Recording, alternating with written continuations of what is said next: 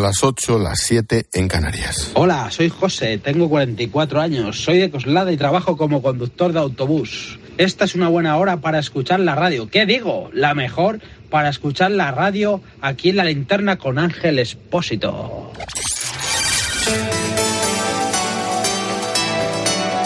Con Expósito, la última hora en la linterna. Cope, estar informado. Qué grande, José. Me imagino ahí con el- la radio puesta al lado del volante, escuchando la linterna en ruta. Ten cuidadito, ¿eh? Y gracias.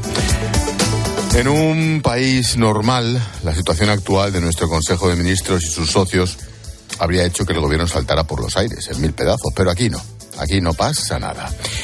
Te mienten, te engañan, te falsifican los datos, dejan libres a los violadores, premian a los asesinos etarras, indultan a los golpistas y no pasa nada. Es como si se despiporraran en tu cara y en la mía. Y encima te regañan y te dan lecciones de feminismo, de empresa, de legislación, de europeísmo, de lo que sea. Te dan lecciones de absolutamente todo, de lo que verdaderamente, de- pero de lo que verdaderamente saben, de eso no.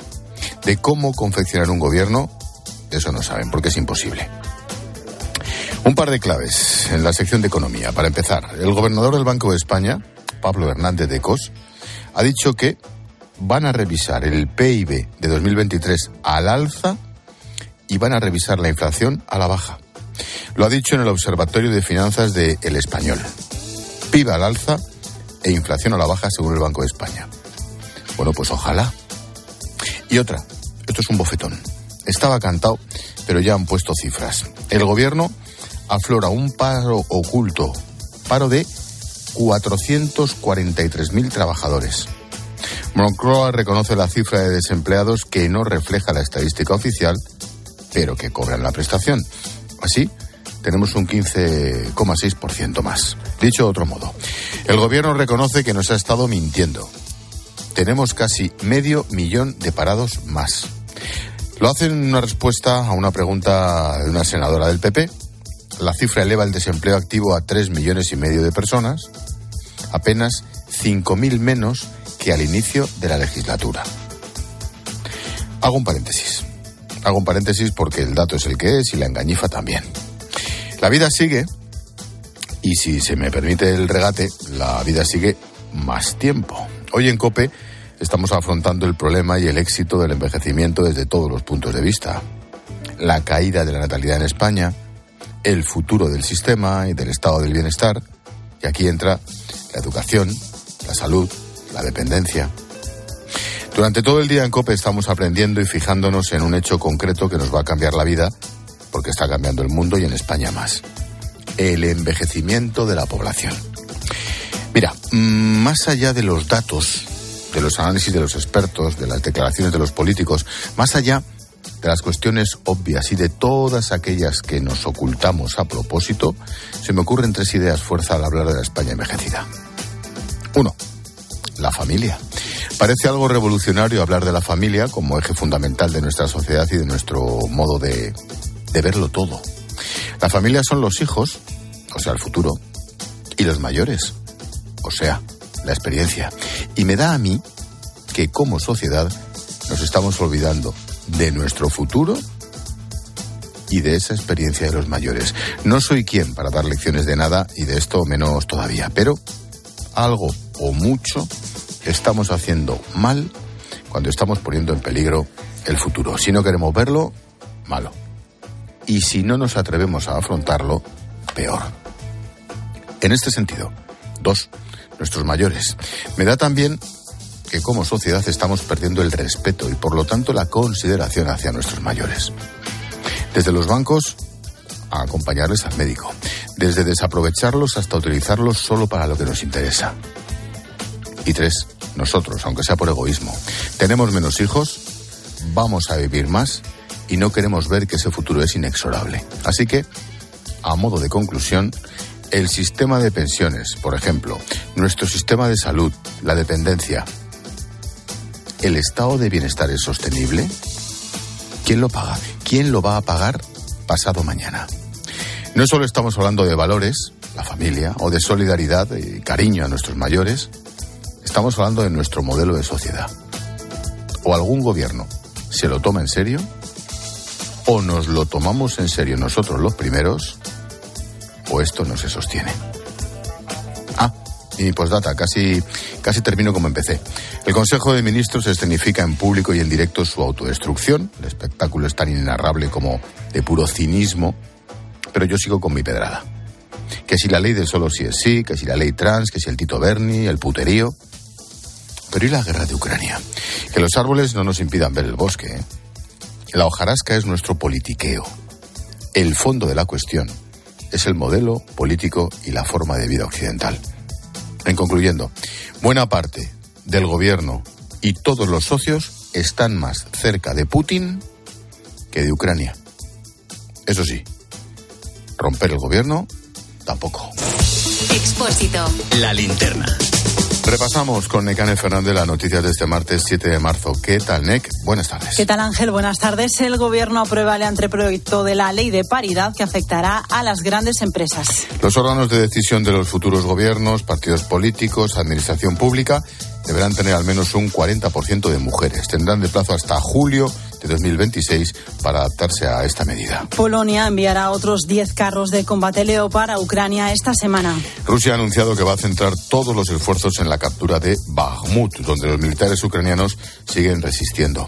Mañana el secretario general de la ONU, Antonio Gutiérrez, se unirá con Zelensky para prorrogar el acuerdo que permite la exportación de cereales. Reino Unido prohibirá pedir asilo político a los inmigrantes que lleguen a través del Canal de la Mancha. Se les deportará a Ruanda y se vetará su regreso o solicitar la ciudadanía.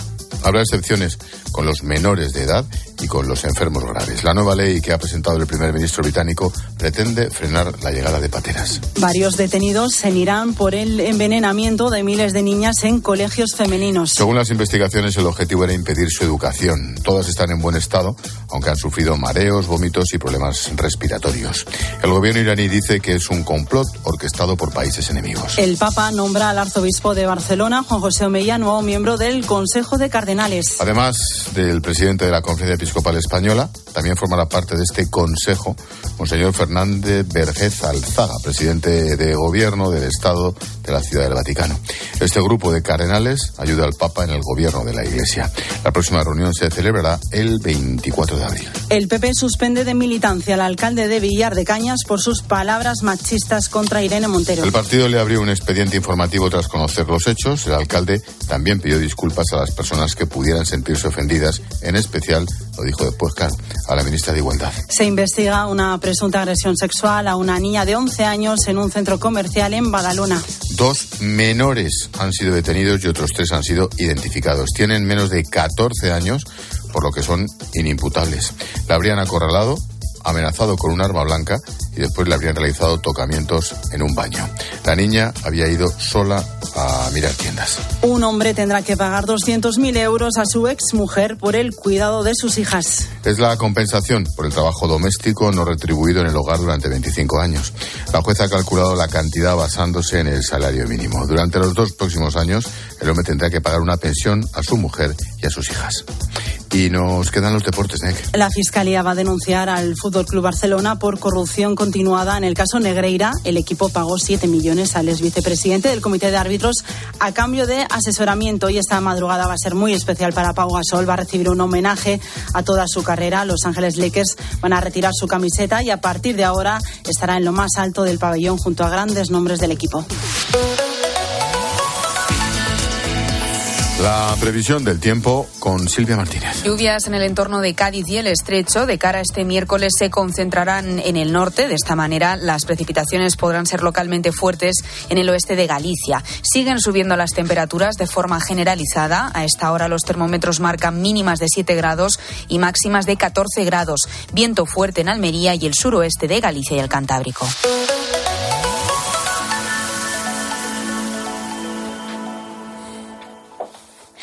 Te contamos una cosita más.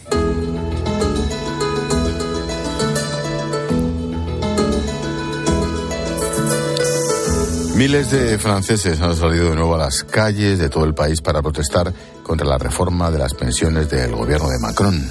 Es la sexta jornada de huelga la más multitudinaria hasta el momento, desde primera hora los camiones han bloqueado las carreteras y los paros pueden prolongarse varios días en algunos sectores. Corresponsal en París, Asunción Serena, buenas noches. Hola, buenas noches. Los sindicatos han demostrado que el rechazo a la reforma de las pensiones no decae. Ha habido huelgas en el sector ferroviario, con solo uno de cada cinco trenes circulando. Los trabajadores de Total han paralizado las expediciones de las refinerías de la petrolera francesa. Las manifestaciones han sido de nuevo numerosas, en París, donde esta vez los grupos radicales de izquierda y anarquistas han protagonizado imágenes de gran violencia, destrozando mobiliario urbano, vehículos o vitrinas y sobre todo arrojando una lluvia de adoquines contra los policías. Ahora está reunida la intersindical para decidir las próximas acciones, aunque ya hay sectores que han decidido prolongar la huelga, como el tráfico ferroviario o el transporte público parisino. Mientras tanto, en el Palacio de Luxemburgo, los senadores siguen debatiendo la ley, precisamente el artículo 7, que contempla el aumento de la edad de jubilación a 64 años.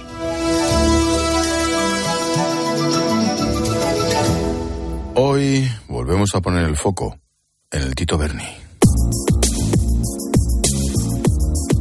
Escuchas la linterna. Con Expósito. Cope, estar informado.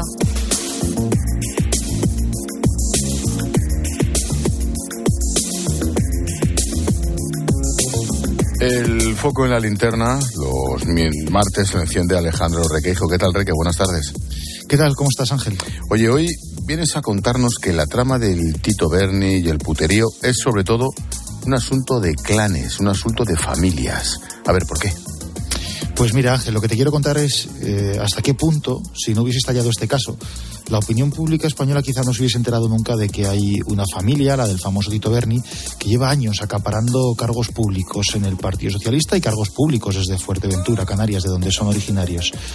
¿Y cuántos casos así habrá en la política española? Por debajo del radar, en el ámbito local. Mira, te hago un repaso rápido. El presunto cabecilla de la trama es Juan Bernardo Fuentes Curbelo, Tito Berni. Era la segunda vez que era diputado. La primera vez fue con Zapatero, ya llovido. Entre una y otra, él y su familia no han dejado de acaparar poder, concretamente en Puerto del Rosario, en la isla. Un político local estos días me decía que quien controla Puerto del Rosario controla Fuerteventura. Eh, por cierto, mmm, ¿quién más de la familia Fuentes Espera un momentito. Antonio, vamos a hablar de la familia.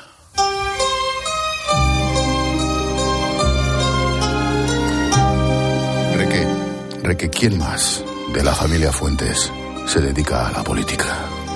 De manera constante hay al menos dos hermanos de Dito Berni. Uno es Alfonso Fuentes Curbelo, te cito algunos cargos, Ángel. En 1995 fue candidato al Parlamento Autonómico. Cuatro años después repitió en el tercer puesto de la lista. En 2015 fue en la plancha electoral para el Cabildo de Las Palmas de Gran Canaria. En 2019 volvió a la lista para el Parlamento Canario. Es decir, varias décadas en la pomada. El otro hermano es Domingo Fuentes Curbelo, no se pierdan este nombre. Mm. Es el que mejor le ha ido de los tres. Te cito cargos también.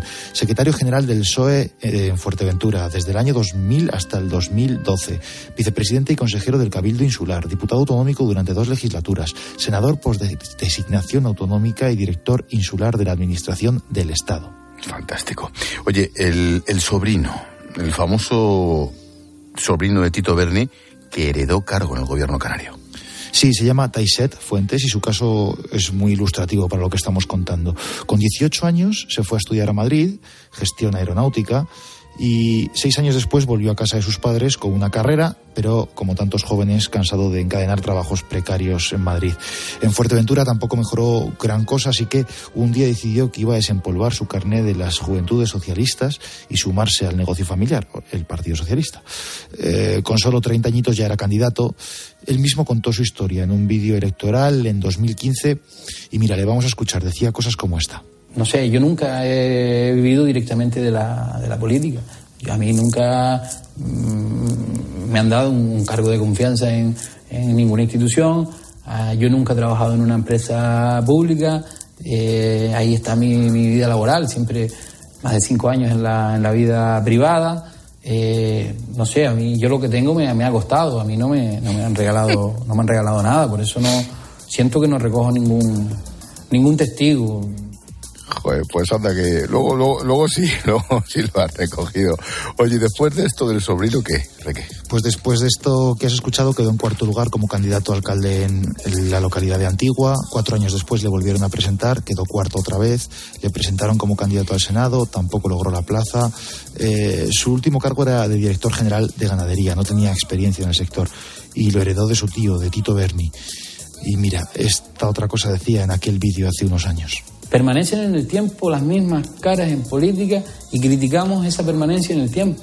Cometen errores, cometen acciones que no son aprobadas por el resto de, ciudadanos, los criticamos, los ponemos en la palestra que no van a salir en, las elecciones, se presentan y vuelven y salen.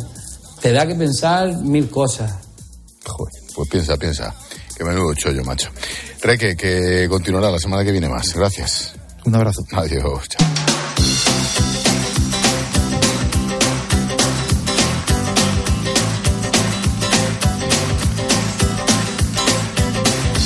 Hemos contado noticias, ahora escucha las voces del día. La diputada socialista Andrea Fernández y la diputada de Podemos, Lucía Muñoz.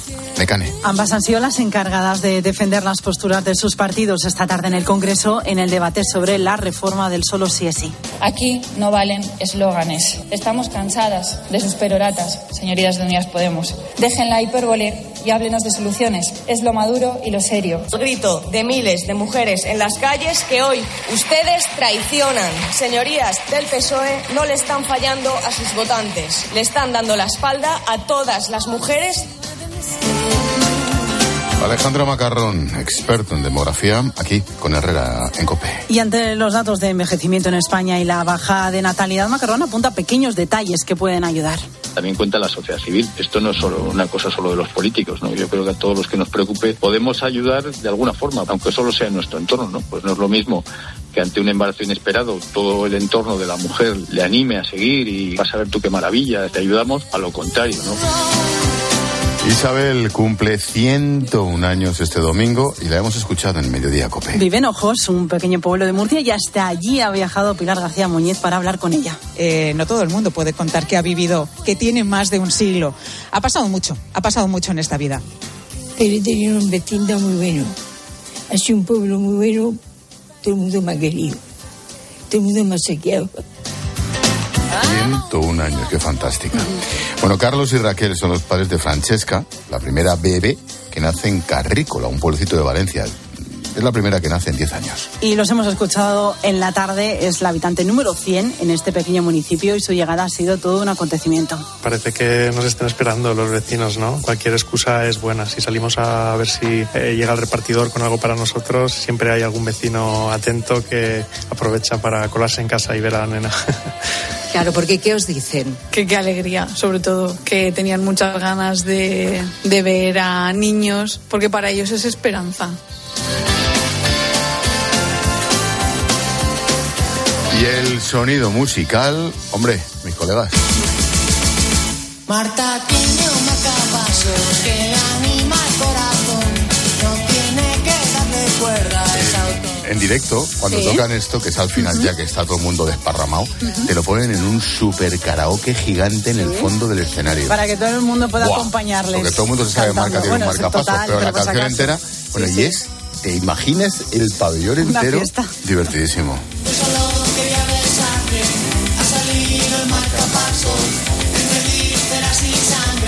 Pues tenemos una oportunidad más para verlos porque Hombres G, Robbie Williams o Pexis van a participar en el Festival Monte de Gozo de Santiago de Compostela. Corazón. La fecha para poder verlos, 8 de julio, las entradas ya están a la venta. Ya me callo. Los Hombres G en Monte do Gozo, el super festival de Santiago de Compostela julio.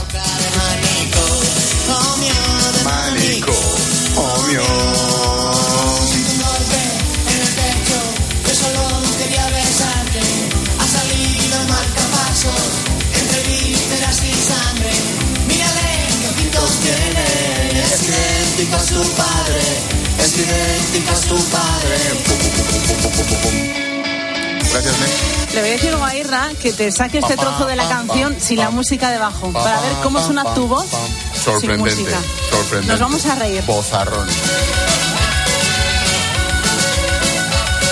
Expósito. La linterna. Cope, estar informado.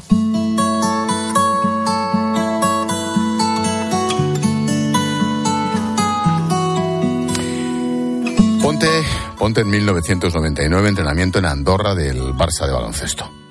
Termina la sesión, el preparador físico dice a dos de los jugadores que quietos aquí, que quiero entrenar con vosotros más. El entrenador del equipo le ha pedido que trabaje a fondo con ellos. Los dos chicos son Juan Carlos Navarro y Pau Gasol. Pepe Casal era ese preparador físico, yo ya he estado aquí en Mediodía Cope. Todos los jugadores se iban para, para el hotel y les dije, "Eh, vosotros dos para aquí conmigo. Y estuvimos una hora metidos en el gimnasio, ellos un poco sorprendidos como diciendo, ¿y este señor de qué va? ¿no?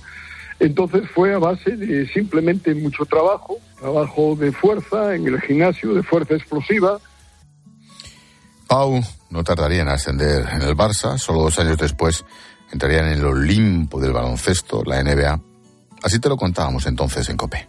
Las noticias de las tres. Buenas noches. Esta madrugada ab- abrimos con deportes porque el jugador de baloncesto español Pau Gasol ha hecho historia al ser elegido en el número 3 del draft de la NBA. Bueno, es mi primera actuación y eh, yo no vengo a quitar protagonismo a nadie, simplemente vengo a disfrutar de, de un partido especial, de un partido histórico para mí y si ahí vengo algunas veces más, pues ya me lo tomaré de otra manera o ya me sentiré un poquito diferente, ¿no? Qué bueno. Pau siguió en la NBA 20 años más y si hoy es conocido es porque se ha convertido en uno de los mejores de la historia, siendo clave en los seis equipos por los que pasó en Estados Unidos. Ahí tiene a Gasol con ganas de jugársela.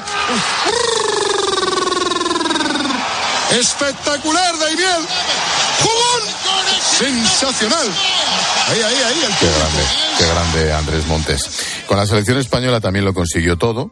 Tres medallas olímpicas, tres Eurobásquet, un mundial, el de Japón. ¿Te acuerdas de aquel mundial de 2006? Es un momento mágico para todos nosotros y qué bueno que porque lo disfrutemos ahora todos, todos y, y nada, y, la verdad es que aún no, casi no, ni lo, ni lo creemos, ¿no? Pau se retiró oficialmente hace un año. Bueno, pues hoy Los Ángeles Lakers, el equipo donde jugó durante siete temporadas y con el que ganó dos anillos en NBA, va a retirar su camiseta. Esto significa que la colgarán del techo del estadio, el Crypto Arena, y allí pondrán la camiseta número 16, la de Pau. Ningún otro jugador podrá lucirlo nunca. Gasol estuvo ayer en el partidazo de Cope. Al final eh, es un momento que, bueno, pues yo había soñado en ganar un campeonato de la NBA, pero estar eh, en el Olimpo de los Lakers eh, no era algo que entraba en- ni en el mayor de mis sueños. Pocos jugadores han visto su camiseta ahí arriba. Entre los elegidos están Shaquille O'Neal, Kobe Bryant, Magic Johnson. Bueno, pues Pau le contó a Juanma Castaño que sin duda hoy va a tener muy presente a Kobe. Para mí, obviamente, será la persona pues, que me hubiera gustado o me gustaría que hubiera estado a mi lado en este momento. Yo estoy muy agradecido a muchas personas en mi carrera eh, y en mi vida, pero, pero bueno, mi etapa de los Lakers está sumamente y altamente ligada a él y gracias a eso, pues mi, mi camiseta y mi número van a ir a, a lo más alto del pabellón, ¿no? 20 años, dos anillos, 18 medallas después, Gasol se ha convertido en una leyenda del baloncesto, un referente para cualquier deportista y mucho más que un aficionado al deporte. Posiblemente estamos hablando de uno de los deportistas más grandes de la historia de España. A partir de hoy, su nombre queda inmortalizado también en Estados Unidos, en el pabellón en el que consiguió sus grandes éxitos y en el que tocó el cielo el de los Ángeles Lakers. Una de las franquicias más laureadas de la historia de la NBA acaba de retirar la camiseta de Pau Gasol. Ya, oficialmente, parte de la historia del baloncesto.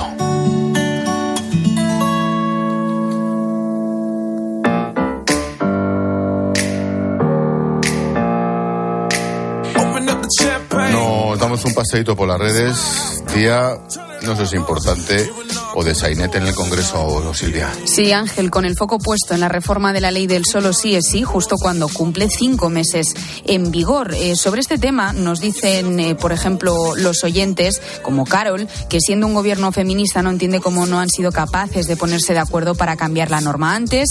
Notas de voz en el WhatsApp, el 600544555. tiene que ser derogada antes o después. Antes o después. Esta gente es una película, es puro teatro, Esta gente no han roto, ni los socialistas ni ellos. Es para seguir adelante y seguir cobrando como están cobrando. Esta gente ni dimite, ni los echan, ni nada. Tiempo de tertulia esta noche con Alberto Pérez, con Maripau Domínguez, a partir de las 10, las 9 en Canarias. Maripau propone. La imagen de las ministras de Igualdad y de Derechos Sociales, Montero y Belarra, solas en su bancada del Congreso de los Diputados, es mucho más que una foto, porque de ese modo se han quedado en la más absoluta soledad en su oposición a la reforma de la ley del solo sí es sí. Se trataba de evitar que siga el goteo escandaloso y doloroso de rebajas de penas a los violadores o, peor aún, su puesta en libertad. La coalición de gobierno está más que muerta. La pregunta ahora es, ¿cómo van a gobernar España casi un año hasta que se celebren las elecciones generales? Pues luego hablamos y esperamos mensajes. Sí, recuerda que puedes escribirnos en facebook.com barra la linterna cope, en twitter arroba expósito cope, el whatsapp el 600544555 y el instagram expósito guion bajo cope. Deportes en la linterna, Lama, imagino que Gasol, Barça, un montón de cosas. Sobre todo que la Fiscalía va a presentar una demanda contra el Barça y contra Josep María Bertomeu por corrupción continuada y administración, bueno, desleal. A partir de ahora la gran pregunta, ¿qué puede pasarle al Barça? ¿Puede haber sanciones deportivas? ¿Puede haber cárcel para Bartomeu? ¿Qué pasaría con la porta? Todo te lo cuento a partir de y media. Pues te escucho, pues eso, en tres minutos. Hasta ahora, Lama. Ahora. ¿Y tú qué piensas? Escribe a Ángel Expósito en Twitter en arroba expósito cope y en arroba linterna cope o en nuestro muro de Facebook La Linterna. Para encontrar respuestas a todo lo que está pasando, antes es necesario hacerse buenas preguntas. Estamos ante una cuestión que, que parece se está enquistando en España con 43 casos diarios de ocupaciones de media. ¿Por qué ocurre esto? La cuestión, ¿qué alternativas quedan para quienes sufren la ocupación de su vivienda? Para ejecutar la sentencia. De lunes a viernes, de 1 a 4 de la tarde, las preguntas las hace Pilar García Muñiz en Mediodía Cope. Dos cositas. La primera, una motera conoce la ciudad como la palma de su mano. La segunda, una mutuera siempre paga menos. Vente a la mutua con tu seguro de moto y te bajamos su precio sea cual sea. Llama al 91 555 5555. 91 555 5555. Por esta y muchas cosas más, vente a la mutua. Condiciones en mutua.es. Tus hijos ya son adolescentes y es lógico y normal que te preocupe algo así. Ahora que han crecido ya no hacen planes con nosotros. Se quedan en casa solos o eso dicen. Y me preocupa lo que pueda pasar. Pues eso con Securitas Direct tiene solución, porque con su alarma estarán protegidos dentro de casa ante cualquier emergencia y con sus cámaras podrás ver que todo va bien, porque tú sabes lo que te preocupa y ellos saben cómo solucionarlo. Llama ahora al 900-666-777 o entra en securitasdirect.es. Escuchas la linterna. Y recuerda, la mejor experiencia y el mejor sonido solo los encuentras en cope.es y en la aplicación móvil. Descárgatela. Estrenar gafas nuevas esta primavera. En Vision Lab es muy fácil. Montura más cristales antirreflejantes, solo 49 euros. Y con progresivos, 99 euros. Como lo ves, más info en visionlab.es. La vida siempre nos pone a prueba. Por eso en PSN Previsión Sanitaria Nacional hacemos más fáciles los momentos difíciles. Protege tu futuro y a los que más quieres con la mutua en la que confían los profesionales universitarios desde hace más de 90 años. PSN Previsión Sanitaria Nacional. Aseguramos sobre valores. Rápido, Carlos. Necesito un traje de superhéroe. ¿Un traje de superhéroe? Pero si los carnavales ya han pasado. Ya, pero es que he descubierto que desde hace un tiempo hago cosas increíbles. ¿Y tú tienes superpoderes? Volkswagen T-Cross desde 195 euros al mes con MyRenting. Gama T disponible con Park Assist, sistema de detección de peatones, ADC con Front Assist, Lane Assist, Keyless Access y otros superpoderes. Consulta condiciones en Volkswagen.es. Volkswagen. La gama eléctrica Citroën Pro se carga en la descarga o cuando acabas la carga. La de cargar, no la del punto de carga que viene incluido. Y cargado viene también tu Citroën Iberlingo con condiciones excepcionales financiando. Vente a la carga hasta fin de mes y te lo contamos. Citroën. Financiando con PSA Financial Services. Condiciones en citroen.es. En tiempos de incertidumbre es necesario un referente que cuente las cosas tal y como son. Siguen sin saber a dónde va el dinero. Que esa ha sido la queja fundamental de la Comisión. No se sabe, no se conoce el destino final de los fondos. La transparencia brilla por su ausencia. La burocracia. Escucha a Carlos Herrera, de lunes a viernes, desde las 6 de la mañana en Herrera Incope.